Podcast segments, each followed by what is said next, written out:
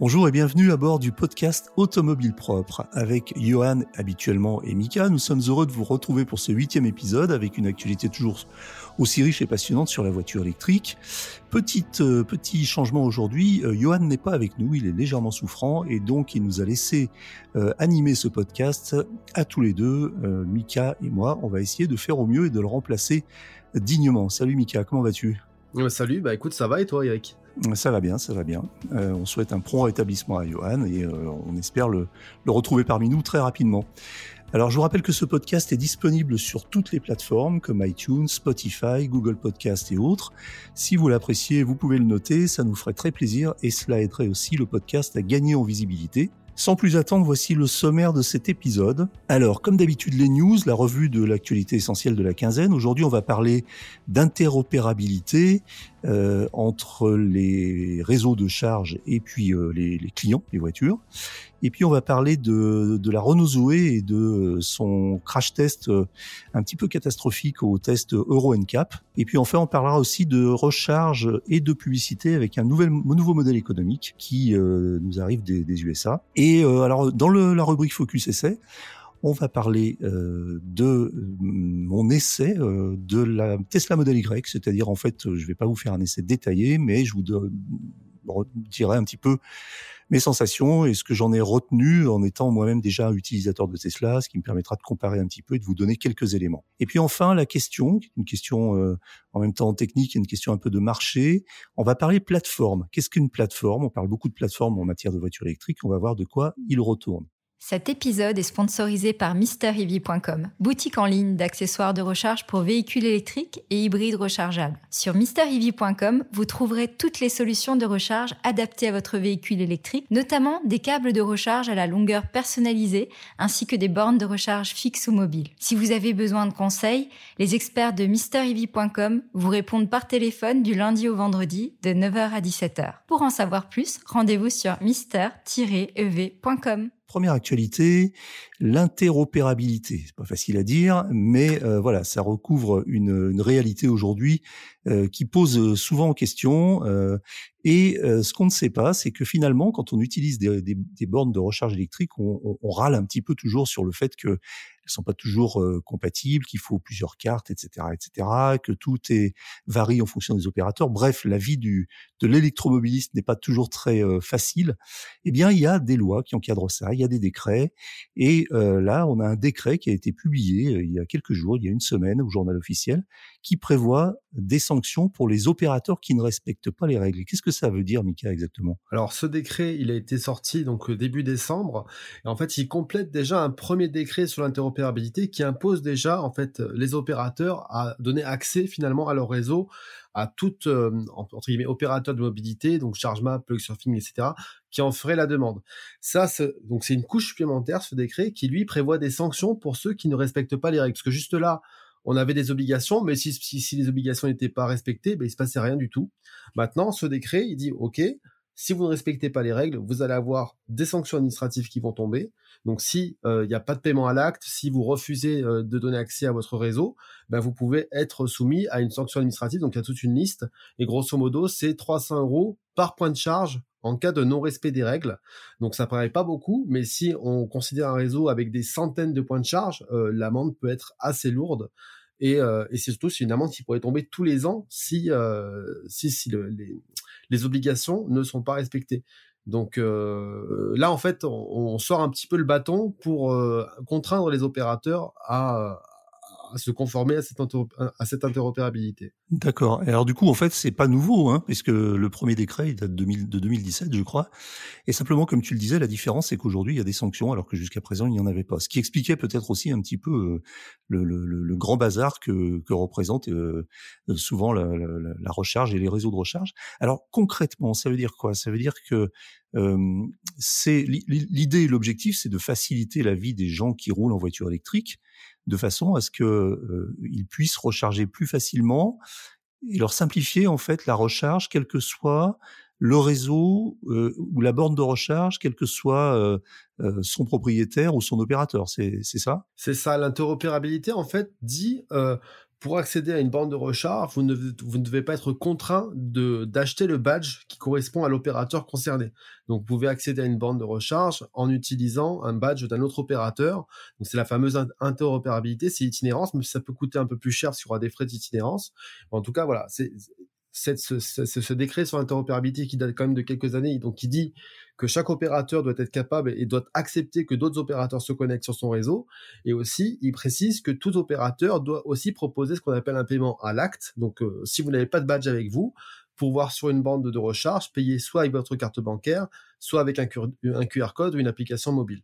Donc vraiment, le, décret de 2017, lui, déjà, il facilite et celui-ci, il le complète. Est-ce que qu'est-ce que ça change concrètement? Parce que finalement, quand on est aujourd'hui en face d'une borne de recharge électrique, on a déjà, me semble-t-il, ces possibilités, c'est-à-dire soit de payer par carte bleue, soit avec un QR code soit une application mobile. Euh, est-ce que ça apporte réellement euh, une nouveauté? Est-ce que ça va, euh, comment on va dire, faciliter le, et, et rendre la, la, la recharge plus plus facile, plus aisé, plus rapide, plus plus direct ou est-ce que finalement c'est juste une, une couche un petit peu euh, de sanctions sur quelque chose qui existait déjà? Bah, disons que ça va faire surtout bouger les opérateurs qui jusqu'ici ne faisaient pas grand-chose parce que c'est vrai qu'on on parlait de, de, paiement à l'acte. Moi j'ai eu des expériences sur des bandes de recharge où je n'avais pas fait attention, j'avais pas le bon badge, enfin que le badge n'était pas interopérable et je me suis rendu compte que finalement euh, le paiement à l'acte qui était pourtant promis ne marchait pas. Donc typiquement, ça va permettre au service de l'État d'aller voir ces opérateurs qui n'ont pas encore fait les démarches pour faire de l'interopérabilité ou du paiement à l'acte, parce qu'il y en a encore, et de dire, écoutez, maintenant vous allez vous mettre en conformité, vous avez des délais, parce qu'il y a une phase de discussion en amont, alors je crois que c'est six mois ou un an, vous, allez vous mettre en conformité, et si c'est pas le cas, ben dans ce cas-là, effectivement, on va vous mettre des sanctions financières. Donc euh, effectivement, ce, décret, il va se mettre, euh, c'est intéressant, ce qui prévoit les sanctions. Maintenant, il faut voir comment ça va se passer dans la réalité, si effectivement il y aura bien des contrôles des services de l'État avec les opérateurs concernés. Oui. Alors la, la, mise en vigueur du texte est prévue à compter du 1er juillet 2022, ce qui laisse en gros six mois aujourd'hui aux opérateurs pour se mettre en conformité. Et c'est les premiers contrôles pourraient, pourront débuter à, à, partir de cette date, mais les sanctions administratives ne pourraient, ne pourraient être prononcées qu'après une phase initiale de, de dialogue. Donc ça veut dire qu'en gros, on a encore une bonne année euh, à, sans, que ça change vraiment, puisque entre le temps de la, mise en conformité et le temps des premiers contrôles, on va arriver, ça va nous conduire à 2000, début 2023. Sans, sans... C'est ça. Après, je pense que les opérateurs qui aujourd'hui sont pas dans les règles vont quand même commencer à anticiper dès maintenant et à se dire bon bah là il faut qu'on y soit parce que sinon ça va nous tomber dessus et euh, malheureusement. Euh, ça, ça va arriver. C'est vrai que quand on voit la perspective quand même d'une sanction, hein, comme on le voit pour l'Europe avec les émissions de CO2, on voit que ça change quand même pas mal euh, le comportement en, amont. Donc euh, j'ai bon espoir que ceux qui sont pas en conformité aujourd'hui commencent à le faire euh, très rapidement. Alors pour pour finir sur le, sujet, avant une ou deux peut-être dernières questions, mais quand on dit opérateur, on parle de qui exactement? Bah, un opérateur, enfin ce qu'ils appellent les aménageurs de bornes, c'est bah, des, gens qui exploitent les bornes de recharge finalement. Euh, bah, ça peut être euh, EasyVia, ça peut être des collectivités euh, qui ont donc leur propre réseau qui donc qu'ils exploitent et qui sont censés ouvrir à d'autres opérateurs comme ChargeMap ou FreshMile pour pour que les utilisateurs de leur badge puissent y avoir accès. D'accord. Alors, euh, quand on pense euh, réseau de recharge, évidemment, on pense à, à, des, à des, géants aussi comme euh, Ionity, par exemple. mais on pense aussi à Tesla. Donc, Tesla qui a promis d'ouvrir prochainement son réseau de bornes de recharge aux autres marques que Tesla. Donc, est-ce que ce cas particulier sera également concernés? Ça veut dire que est-ce qu'on le sait d'abord ça? Est-ce que est-ce que le, le, le, les, les, sanctions ou en tout cas les contrôles vont concerner les, les superchargeurs Tesla et et euh, est-ce que Tesla va devoir se mettre à, aux mêmes normes, c'est-à-dire pouvoir accepter en plus de toutes les autres marques de voitures, accepter des euh, des charges, les, cartes de, de, de, de, recharge comme ChargeMap, etc. Ou est-ce que ça restera un cas un peu particulier? Alors c'est une très bonne question. Alors, si on regarde le décret, euh, il, parle de points de charge publics et à partir du moment où Tesla décide d'ouvrir tous ses points de charge à tout le monde, ben, on est vraiment dans du domaine de, de la charge publique. Donc effectivement, euh, je pense qu'il va devoir se conformer à cette réglementation-là. Alors je pense que ça va pas arranger ses affaires. Euh, mais en tout cas, théoriquement, il va devoir respecter euh, cette règle d'interopérabilité. Et euh, même si a priori le plan initial prévoyait d'utiliser que l'application Tesla pour accéder aux bornes, ils vont devoir proposer l'accès à d'autres opérateurs. Alors d'accord, ça, ça sera vraiment intéressant à suivre parce que Tesla pourrait arguer aussi du fait que, que en ouvrant son réseau, il, il, active en fait la fonctionnalité plug and charge via l'application et que de fait c'est interopérable. Donc ça va vraiment être intéressant à suivre parce que ça pourrait changer la donne. On imagine que Tesla sera peut-être pas ravi euh, de, de, de devoir en plus euh, euh, enfin, signer des contrats transactionnels avec toute une myriade d'opérateurs, accepter plusieurs cartes, etc., etc. C'est peut-être quelque chose. Alors, on, on, imagine que Tesla, quand il a annoncé qu'il allait ouvrir son réseau, euh, était au courant de ce, décret, donc euh, il l'a probablement fait en connaissance de cause, enfin on l'espère, mais ça risque de peut-être euh, effectivement grincer un peu et peut-être, malheureusement, on n'espère pas, mais retarder l'ouverture du réseau Tesla à d'autres opérateurs, à d'autres marques en tout cas. Ou, retarder tout simplement l'ouverture des stations Tesla françaises compte tenu de, de cette problème d'interopérabilité aussi.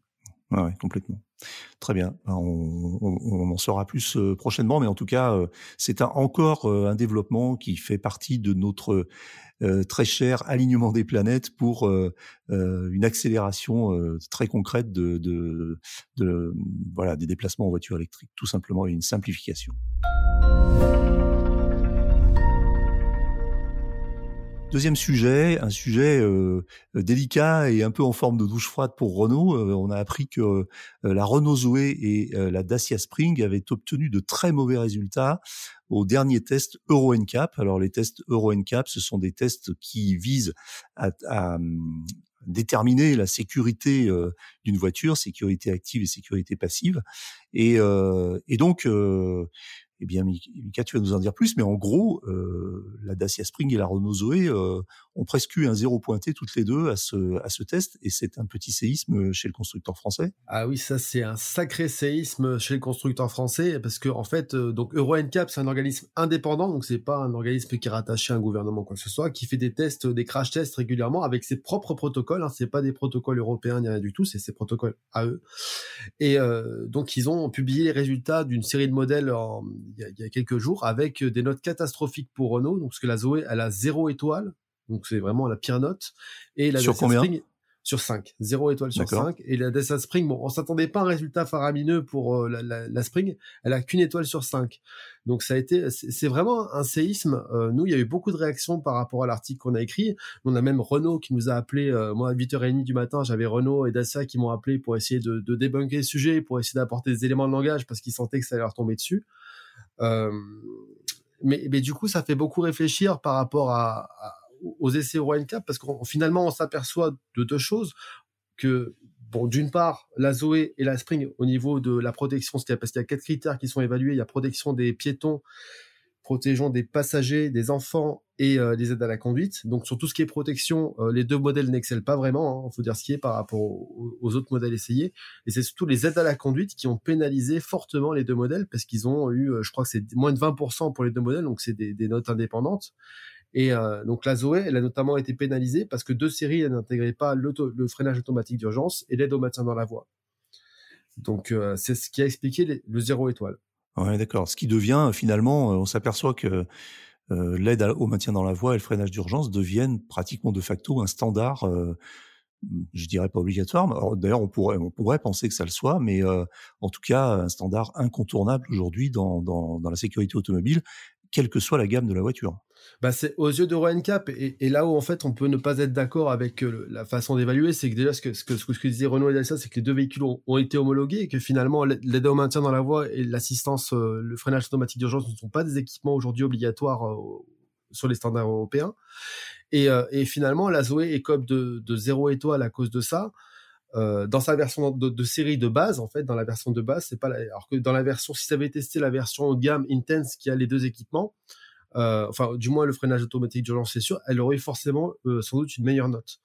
Donc ça a fait beaucoup parler cette histoire d'aide à la conduite et finalement on se dit est-ce que les aides à la conduite sont obligatoires? Et en fait il y a aussi un enjeu par rapport à la voiture électrique et à cette politique d'aller vers des voitures qui sont de moins en moins chères, c'est qu'on voit typiquement sur la Spring, on est obligé de faire quand même l'impasse sur des équipements d'avoir des équipements à minimum. Donc finalement, forcément, bah, les, tests Euro NCAP ne sont jamais fantastiques. On voit d'ailleurs sur les autres modèles de Dacia qui ont été testés en 2021, je crois qu'il y avait la Sandero et la Logan elles ont eu que deux étoiles aussi. Donc on voit que les véhicules low cost, malheureusement, souvent sont très mal notés par, par l'organisme parce que forcément, ils font l'impasse sur des équipements de sécurité euh, qui sont maintenant des critères entre guillemets obligatoires euh, aux yeux de RoenCap encore une fois et c'est pas un organisme euh, certifié quoi. C'est c'est indépendant. Hmm.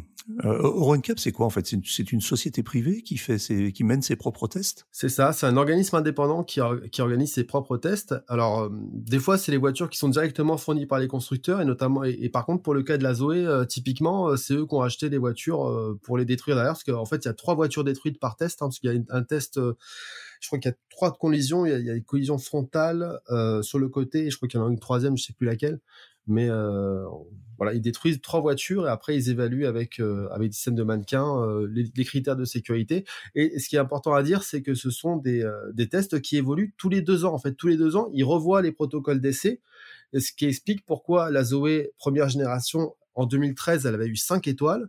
Et là, la nouvelle génération, donc censée être un peu mieux quand même, elle n'a, elle a zéro étoile. Donc c'est pas pour autant des voitures dangereuses. Ouais, ouais, c'est ça, c'est ça qu'il faut bien comprendre et décrypter effectivement. Euh, donc on comprend effectivement l'émotion euh, chez chez Renault. Euh, cela dit, est-ce que ce n'est pas aussi euh, finalement le signe que la Zoé commence à être une voiture un petit peu vieillissante, pour sans, sans vouloir dire dépassée, parce que ça reste apparemment une excellente voiture dont les propriétaires sont très très contents. Euh, c'est une excellente voiture électrique, mais est-ce qu'elle commence pas à dater un petit peu en termes justement de d'équipement euh, et, et justement d'équipement de sécurité. je pense que la plateforme et la structure n'ont peut-être pas suffisamment évolué par rapport à, à, à 2013 et la première génération. On voit que finalement la, Zoé n'a pas beaucoup changé hein, en, en, près de enfin 7 ans d'existence, plus de 7 ans d'existence. Voilà, et puis on voit d'un autre côté quand même que les tests Euro NCAP ne sont pas non plus inaccessibles parce qu'il y a d'autres voitures, il y a la Fiat 500 qui a été testée en même temps et je crois qu'elle a eu 4 étoiles sur 5 et il y a aussi le MG Marvel euh, qui a eu aussi quatre étoiles. Donc euh, on, on, on, a quand même un, des tests qui, qui, sont accessibles et ils sont ils détruisent pas tous les modèles hein, euh, chez OneCap. Il y, a, régulièrement des modèles concept 4 ou 5 étoiles. Mais c'est sûr que c'est plus facile à atteindre les 5 étoiles pour des voitures premium qui sont bien équipées dès le départ que des voitures d'entrée de gamme où forcément les constructeurs font l'impasse sur des équipements pour tenir un prix euh, un prix accessible. Bien sûr. Alors Euro NCAP, comme son nom l'indique, je suppose que c'est un organisme à vocation européenne. Euh, qui a en tout cas vocation à tester les voitures qui sont disponibles en vente sur le marché européen. Euh, alors c'est une petite question hors sujet, hein, le Mika, c'est pas, je sais pas, tu n'as peut-être pas du tout la réponse, mais euh, d'où ils tirent leurs subsides? Parce que casser des voitures régulièrement, il faut des gros moyens quand même. Et quel est le modèle économique de Cap? Le modèle économique, alors j'avoue que je, je, je, suis pas allé dans les détails de, de ce genre de de fonctionnement. Après, je sais qu'il y, a des y a des constructeurs quand même qui leur fournissent les voitures. Il me semble que ça avait été quand même le cas pour Dacia. Après, comme j'ai dit, je crois que la, Zoé, ils ont acheté directement les voitures. Donc effectivement, euh, trois Zoé à détruire, euh, donc pour le coup euh, neuf, même si l'entrée de gamme, ça fait un petit investissement. Hmm, d'accord. Très bien. Euh, donc, euh, bah voilà, euh, bad boss pour Renault, en espérant que, euh, on espère qu'ils rebondiront. ça me fait penser aussi aux, petites réflexions taillées un peu à la serpe de, de Carlos Ghosn sur l'électrification du groupe Nissan. Donc, petite zone de turbulence en ce moment pour le groupe.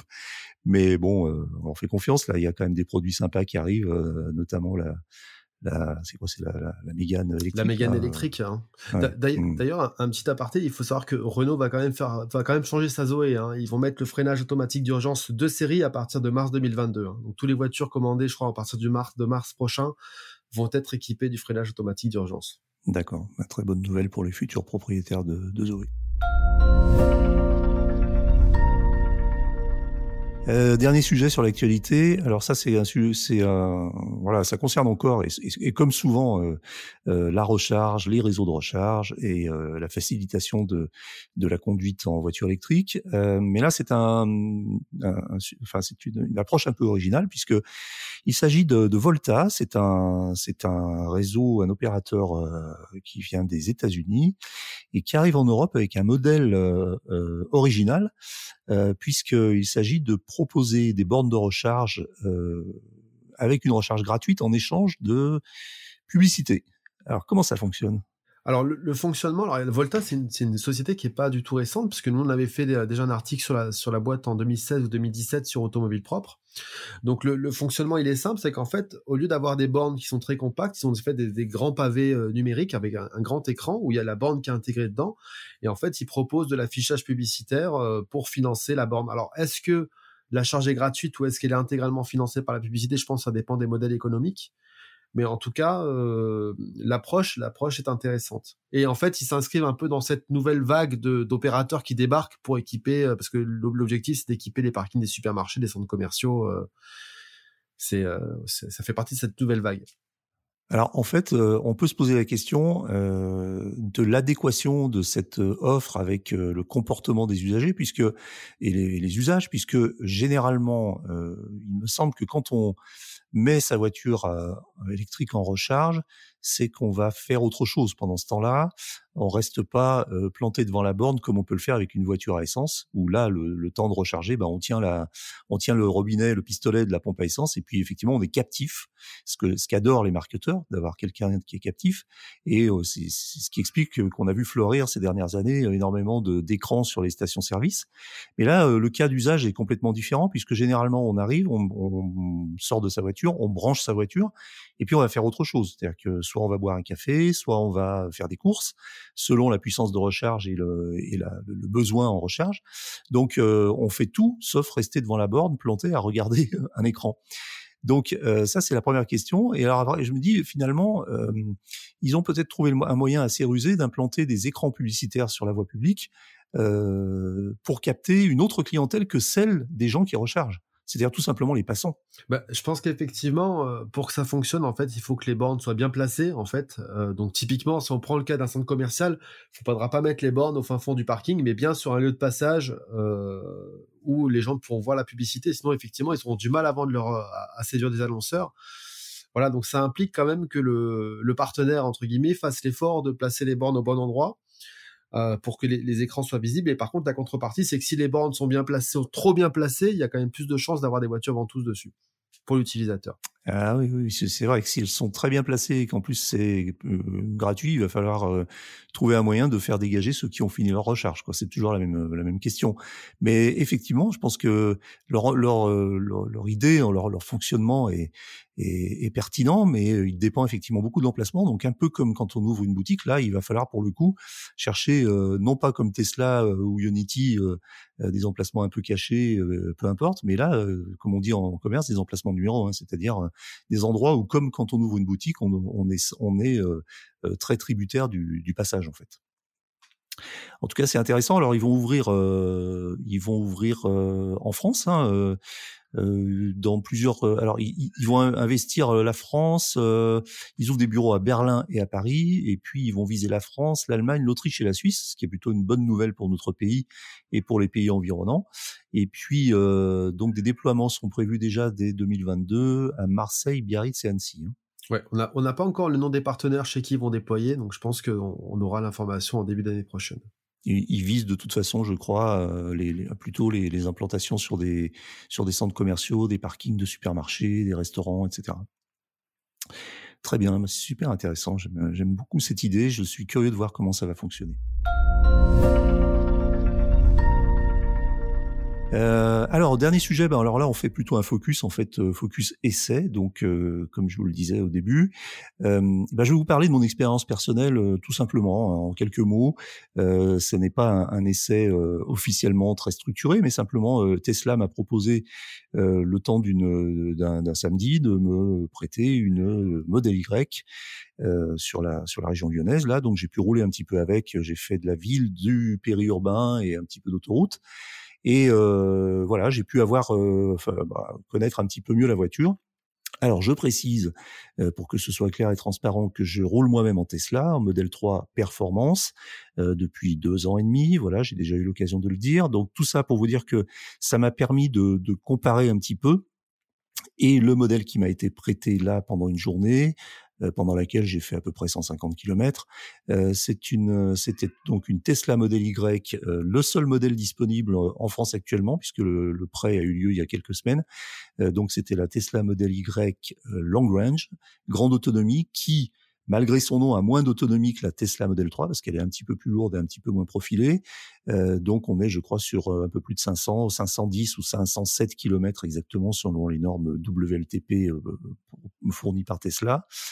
Et euh, j'avais un modèle euh, avec les options. Alors sur chez Tesla, vous savez qu'il n'y a pas beaucoup d'options, donc euh, bah, j'avais le FSD, c'est-à-dire le full autopilot. Et puis je devais avoir, je crois, des jantes, l'option des jantes aéro 20 pouces, donc une, une voiture une, dans une livrée assez esthétique en gris gris foncé métallisé. Euh, Qu'est-ce que je peux dire? Euh, bah Déjà au niveau de la conduite, alors c'est c'est amusant parce que c'est une voiture euh, qui a la qui est qui est fabriquée un peu sur la base de la Model 3. C'est une Model 3 qu'on aurait un petit peu gonflée parce qu'elle est un peu plus haute, un tout petit peu plus large. Je crois qu'elle fait la même longueur en revanche. Euh, donc on est assis un petit peu plus haut, on est assis dans une posture un peu plus SUV. Alors moi j'irais pas jusqu'à dire que c'est réellement un SUV, c'est une voiture un petit peu, euh, c'est un compromis entre la berline, le break, le SUV. Je dirais que c'est un petit peu du, c'est un petit peu du, du crossover. Et puis euh, donc euh, une voiture confortable dans laquelle on accède facilement, plus facilement que dans la Model 3, euh, notamment la performance qui est quand même euh, relativement basse et ramassée. Et puis euh, une voiture qui malgré tout se conduit avec des qualités dynamiques qui m'ont surprise parce que c'est une voiture qui vire à plat, euh, qui est évidemment nerveuse puisque c'est, euh, on connaît le, le, le, le savoir-faire de Tesla en matière de motorisation électrique. Donc je n'ai pas les chiffres en tête, mais on est au moins sur 450 chevaux. Et euh, donc euh, voilà, on est en même temps sur une berline familiale ou sur un crossover familial, et en même temps on a des performances bah, qui sont qui correspondent à celles de presque du, de celles d'une Porsche 911. Donc on est quand même sur une voiture qui pousse très fort. Euh, la différence par rapport à la performance, euh, juste euh, en termes d'accélération, ben, on sent bien que c'est surtout sur les premiers mètres. On n'a pas ce, entre guillemets, passez mon expression, ce coup de pied aux fesses qu'on a avec la, la Model 3. C'est plus progressif, mais au-delà d'une certaine vitesse, je crois qu'il n'y a plus une, très très grosse différence, notamment dans les reprises. Euh, en termes de consommation, ben, je crois qu'on est, on est assez raisonnable. On était un, petit peu plus que sur la Model 3. Alors très honnêtement, j'ai pas regardé parce que L'essai a été assez court et, euh, mais euh, on était on était aux alentours de, de, de 18, 18 kWh par par 100 km sur les trajets que j'ai fait. Alors un petit peu d'autoroute, un petit peu de périurbain, un petit peu d'urbain. 18-19. Et puis, euh, qu'est-ce que je peux dire d'autre? Alors, le, bah, il y a quelques quelques nouveautés par rapport à la modèle 3, surtout le modèle, euh, la version 2019 qui est la mienne. D'abord, le double vitrage sur les vitres avant, qui de, qui euh, rend la voiture effectivement plus silencieuse, notamment au niveau des bruits de roulement. La voiture est mieux isolée, donc on a moins de bruits de roulement. Cela s'explique aussi par le fait que ce sont des, pneus qui sont moins taille basse que sur la et moins larges que sur la modèle 3 Performance. Donc moins de bruit de roulement, ce qui rend la voiture plus silencieuse euh, au-delà de 80 km/h. En revanche, euh, puisque la voiture est moins aérodynamique, on a davantage de bruit euh, aérodynamique, justement de bruit de vent, de bruit de frottement de l'air sur la voiture. Et ce qui m'a surpris aussi, je l'ai essayé un jour où il y avait pas mal de vent, un petit peu tempétueux sur la région lyonnaise. Et euh, ce qui m'a surpris aussi et ce qui m'a mis en perspective les qualités de la Model 3, c'est que la Model Y est beaucoup plus sensible au vent et notamment aux vents latéraux. Et sur l'autoroute à 120-130 avec du vent un peu latéral, il fallait la tenir. Euh, il fallait bien la tenir. Il y avait une espèce de petit euh, jeu, petit pas de jeu, mais une espèce de mouvement de balancier dans la direction qui, euh, qui rendait euh, bah, la conduite pas désagréable, mais il fallait être un petit peu plus attentif alors que la Model 3 dans les mêmes conditions est un véritable rail. Elle est total, enfin elle est très très peu sensible aux vents latéraux et, euh, et elle a aussi la Model 3 moins de bruit aérodynamique. Donc ça c'était un peu la différence. Après en termes de, de bon bah, d'intérieur c'est rigoureusement la même chose, si ce n'est que la voiture a évolué, mais la, la Model 3 aussi a évolué en deux ans, donc c'est le même intérieur. Les petites différences, c'est effectivement un coffre plus grand, euh, et puis euh, eh bien non plus un coffre mal arrière, mais un haillon arrière qui s'ouvre euh, automatiquement avec la télécommande, euh, enfin avec un bouton ou la télécommande, donc euh, enfin ou l'application, on va dire.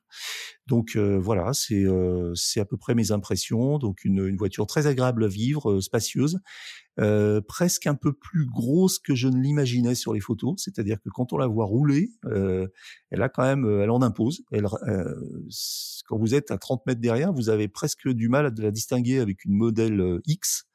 Donc c'est une voiture quand même assez imposante. Mais qui reste assez compacte en termes de d'empattement et de longueur.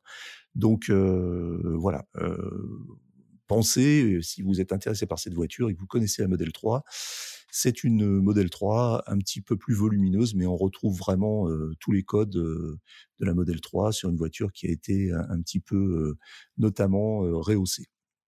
Voilà pour mes impressions autour de la Tesla Model Y. puis le dernier sujet, alors c'est un sujet un petit peu technique aussi, mais un sujet de marché, c'est le sujet des plateformes. Alors pourquoi on a voulu vous parler de, ça? C'est parce que en fait on a remarqué que euh, avec l'émergence et l'avènement de la voiture électrique, on parle beaucoup plus souvent de plateforme. Euh, moi, c'est un mot que j'entendais euh, souvent de la bouche de professionnels de l'automobile à l'époque du thermique, mais qui n'intéressait personne et euh, qui était un sujet éminemment technique, technologique et professionnel. et on parlait jamais de plateforme ou très très rarement de plateforme auprès du grand public dans les articles qui concernaient les essais et, et, et les actualités, les informations sur les voitures à destination du grand public, on parlait pas de plateforme. J'ai trouvé que ça avait complètement changé avec la voiture électrique et aujourd'hui on parle beaucoup de plateforme. Il est question de plateforme à chaque fois. Et du coup, on s'est dit, bah, qu'est-ce que c'est une plateforme? Et on va, essayer d'un petit peu, en quelques mots, bah, faire voilà une petite mise à jour et vous dire un petit peu de quoi il s'agit. Et puis lister un peu les justement en exemple les, les principales plateformes du marché. Alors, Mika, est-ce que je te donne la parole sur, euh, sur ce qu'est une plateforme ou est-ce que tu veux que je le fasse? Euh, Bah écoute, euh, vas-y, continue sur ta lancée. Hein. Alors la plateforme, bah, c'est, en fait c'est la structure de base de la voiture, c'est-à-dire que c'est euh, une, une, structure qui est composée bah, du châssis généralement, donc une structure rigide qui contient tous les éléments qu'on va fixer sur celui-ci. Et puis certaines pièces non visibles. Mais donc c'est vraiment le châssis, le frame, c'est-à-dire la pièce maîtresse centrale sur laquelle va être développée, autour de laquelle va être développée et construite la voiture. C'est-à-dire que sur ce châssis, ben, on va mettre l'aménagement intérieur, le tableau de bord et puis la carrosserie. Donc c'est vraiment la pièce maîtresse de la voiture parce que c'est celle qui euh, sur laquelle sont fixés les autres éléments d'une part et euh, d'autre part c'est celle aussi qui euh, va notamment fixer les caractéristiques routières de la voiture, ses qualités routières, etc., etc.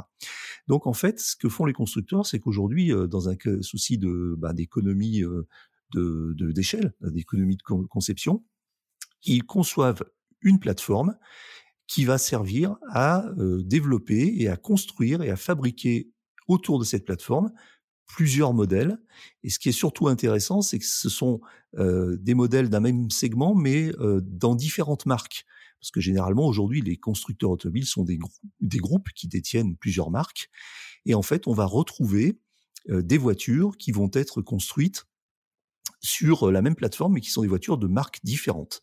Alors quelques exemples, euh, bah, par exemple, euh, puisqu'on a eu cette semaine sur Automobile Propre euh, l'essai de la Cupra Born électrique, eh bien, la Cupra Born, d'ailleurs, avec un titre tout à fait pertinent, puisque le titre de l'essai, c'était Essai de la Cupra Born, la meilleure des ID3. Ben voilà, ça vous explique ce que c'est qu'une plateforme.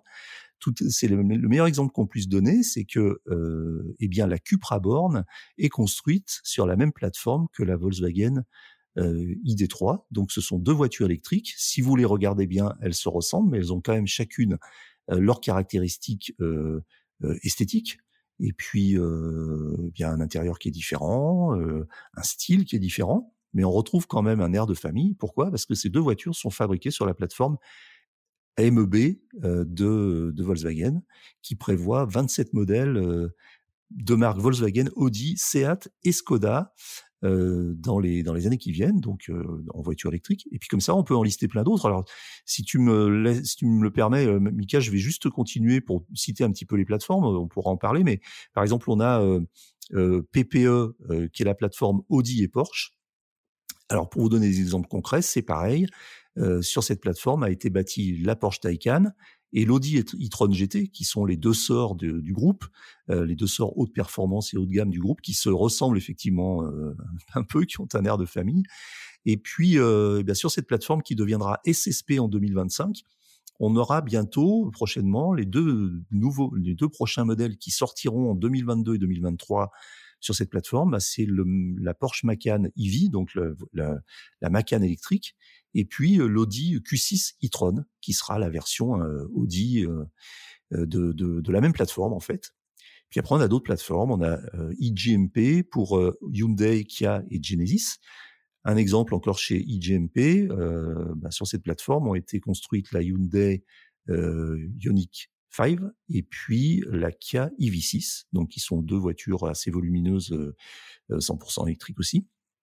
Et puis après, ben, dans, chez les autres constructeurs, dans, dans les plus connus, on a la plateforme CMF, CMF EV de Renault, Nissan, Mitsubishi, euh, ICMP chez Peugeot. Alors là, c'est une plateforme modulaire, ça veut dire que c'est une plateforme qui est adaptative en fonction de différents euh, modèles, c'est-à-dire que ce ne sont pas des modèles de même euh, taille qui vont être construits, mais on, peut euh, construire des modèles de différentes gammes sur la même plateforme. Et puis, ça peut être aussi une plateforme qui regroupe des voitures thermiques, des voitures hybrides et des voitures électriques. Alors, euh, et puis euh, finalement, le groupe Stellantis, auquel appartient Peugeot, a fait aussi le choix de la plateforme 100% électrique avec une nouvelle plateforme qui a été dévoilée il y a peu de temps, qui s'appelle la plateforme STLA, qui va être déclinée en quatre euh, quatre versions et qui va concerner les voitures du groupe du groupe Stellantis, c'est-à-dire une, bonne dizaine de marques, même si toutes toutes ces marques ne seront pas électrifiées tout de suite. Et puis enfin, euh, qu'est-ce qu'on a d'autre? On a, bah, la plateforme qui, de Mercedes, donc la plateforme EVA, donc avec le QS et le QE actuellement, et puis qui deviendra la plateforme MBIA, euh, qui sera destinée aux voitures électriques de taille moyenne à grande, et puis la plateforme AMG, si ça vous parle, IA, qui sera réservée aux voitures électriques de sport euh, signées Mercedes AMG. Euh, voilà pour la partie euh, un petit peu didactique sur les sur les plateformes. Et euh, je sais pas, euh, voilà, c'est une question comme ça, euh, Michael. pourquoi on parle plus de plateformes euh, à l'ère de l'électrique qu'on n'en parlait jamais à l'ère du thermique? Qu'est-ce qui a changé? Pourquoi ça intéresse les gens d'un coup? Bah, C'est vrai que les, plateformes ont toujours existé hein, du temps du thermique, ça. Mais, mais je pense qu'elles ont d'autant plus d'importance à l'heure de l'électrique où on a un enjeu, c'est de faire baisser les coûts. Et pour faire baisser les coûts, il bah, faut mutualiser les outils et on va mutualiser ces fameuses plateformes qu'on va pouvoir utiliser sur un grand nombre de modèles. On peut pas faire du spécifique euh, à chaque voiture, sinon c'est trop compliqué. Donc effectivement, ces plateformes, faut qu'elles soient euh, donc déjà adaptables à plusieurs types de véhicules et elles peuvent surtout accueillir différentes configurations batterie, différentes configurations moteur, en traction, en propulsion, en transmission intégrale. Euh, et, aujourd'hui, ces plateformes, c'est un enjeu clé. Donc pendant longtemps, les constructeurs ont travaillé sur des plateformes adaptées du thermique vers l'électrique, à l'époque où il n'y avait pas suffisamment de volume pour justifier des plateformes dédiées. Mais maintenant, ça y est, on est vers cette ère des plateformes dédiées et qui permettent finalement euh, aux constructeurs de pouvoir concevoir un peu les voitures électriques comme ils l'entendent et de pas être contraints. On, donnait l'exemple de ICMP avec euh, avec PSA, enfin Stellantis maintenant, qui, euh, qui devait finalement faire des compromis pour avoir une plateforme qui puisse avoir de l'électrique, du thermique, euh, et c'était parfois un peu compliqué. Donc maintenant, avec les plateformes électriques dédiées, bah, on conçoit la voiture autour de la batterie, euh, du moteur et de tous les composants, les organes électriques. Et finalement, c'est comme ça qu'on arrive sur une plateforme comme chez Renault avec CMF-EV, où on a une Mégane qui finalement, une Mégane électrique qui est plus petite que la Mégane thermique, mais qui offre une habitabilité identique, si ce n'est supérieure. Donc euh, l'enjeu des plateformes, il est énorme en fait aujourd'hui. C'est ça. C'est pour ça qu'on en parle beaucoup. Et est-ce que ça veut dire que euh, les plateformes et l'électrique, est-ce que c'est le signe qu'on va vers une plus grande standardisation de, l'automobile? Est-ce qu'on avait le même effet de alors ça existait, hein, on l'a dit, mais est-ce qu'on avait le même effet de de de, de, de modèle presque sœur euh, à l'époque du thermique? Est-ce par exemple là aujourd'hui, euh, effectivement, entre une ID3 et une Cupra Born, on, a vraiment l'impression d'avoir presque la même voiture. Entre une Taycan et une euh, Audi e-tron GT, euh, chacune a évidemment sa personnalité, heureusement, mais si on regarde la ligne de fuite à partir de la ceinture de caisse, on a pratiquement la même voiture. Donc, et puis les, les, mêmes caractéristiques, euh, pratiquement les mêmes. Alors la Porsche est un peu plus puissante parce que Porsche est la marque la plus euh, sportive chez dans le groupe, donc ils ont ils ont maintenu une, une espèce de hiérarchie. Mais euh, est-ce qu'on est-ce qu'on est-ce que la plateforme euh, cette émergence de la de la notoriété des plateformes euh, nous dit finalement que les voitures euh, vont être de plus en plus standardisées? Ouais, je pense qu'il n'y a pas trop le choix parce que enfin il y a toutes les questions de coût finalement et et pour arriver à baisser le coût des voitures électriques, il faut arriver à faire du standard partout. Alors c'est vrai que c'est un petit peu dommage parce que des, fois j'ai un autre essayeur qui avait fait l'essai de la Cupra Born et qui me disait mais finalement c'est une idée 3, il y a trois changements mais c'est pas c'est pas fou quoi. C'est les mêmes voitures, enfin à part le design qui change un petit peu, mais c'est vrai qu'au final, on va avoir des voitures de plus en plus similaires. C'est un petit peu dommage pour l'usager, mais en même temps, on sent que les constructeurs, euh, ils n'ont pas trop le choix que d'aller vers ces, standards pour arriver à faire du, à produire massivement et à faire baisser les prix, parce que l'enjeu, il est là, c'est d'arriver à, faire baisser les prix, arriver à des produits qui soient, euh, qui soient financièrement abordables, compte tenu en plus des obligations que nous on va avoir en Europe, qui imposent de pouvoir acheter des voitures électriques. Euh, à bas coût, euh, aussi bien en France euh, qu'en en, Roumanie, etc. Donc ça, c'est quand même des contraintes, et euh, c'est ce qui explique sans, doute cet enjeu de, standardisation chez tous les constructeurs, et donc y compris des constructeurs qui achètent des plateformes d'ailleurs chez d'autres marques parce qu'ils en ont pas. Oui, oui. oui.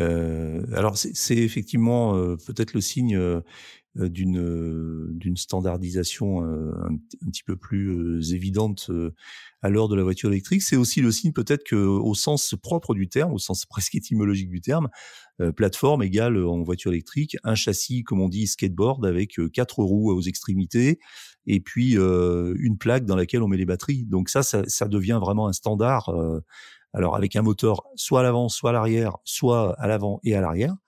Euh, et avec d'ailleurs, on en avait eu l'occasion de parler, mais euh, euh, le retour pour certains bien heureux de la de la propulsion, avec pas mal de voitures aujourd'hui électriques qui sont à nouveau des propulsions, alors que c'était qu'elles sont sur des marques qui ont historiquement été des faisaient des voitures plutôt traction ou quatre roues motrices, comme comme Audi par exemple ou Volkswagen. Donc plateforme, c'est presque c'est presque devenu synonyme de châssis de voiture électrique sur laquelle on met une carrosserie différente. C'est un peu comme ça que je l'entends. Ouais, ça fait un peu puzzle. C'est ça, exactement. Très bien, eh ben, je crois qu'on a fait un peu le tour de, de, cette actualité très foisonnante. On n'a évidemment pas abordé tous les sujets, on a fait un choix qui nous est euh, à chaque fois un peu personnel, même si on essaye de, de prendre des sujets qui vous, qui vous intéresseront le plus, en tout cas on l'espère. C'est terminé pour aujourd'hui, l'actualité de la voiture électrique ne s'arrête jamais, retrouvez-la heure par heure sur Automobile Propre. Pensez bien à vous abonner via votre plateforme préférée afin de ne rater aucun épisode et n'oubliez pas de noter le podcast sur les plateformes, c'est le meilleur moyen de nous soutenir. N'hésitez pas également à, nous faire vos retours, remarques et suggestions à l'adresse podcast@automobilepropre.com. Quant à nous, nous vous disons à dans 15 jours pour un nouveau numéro de Automobile Propre, le podcast. À bientôt, salut.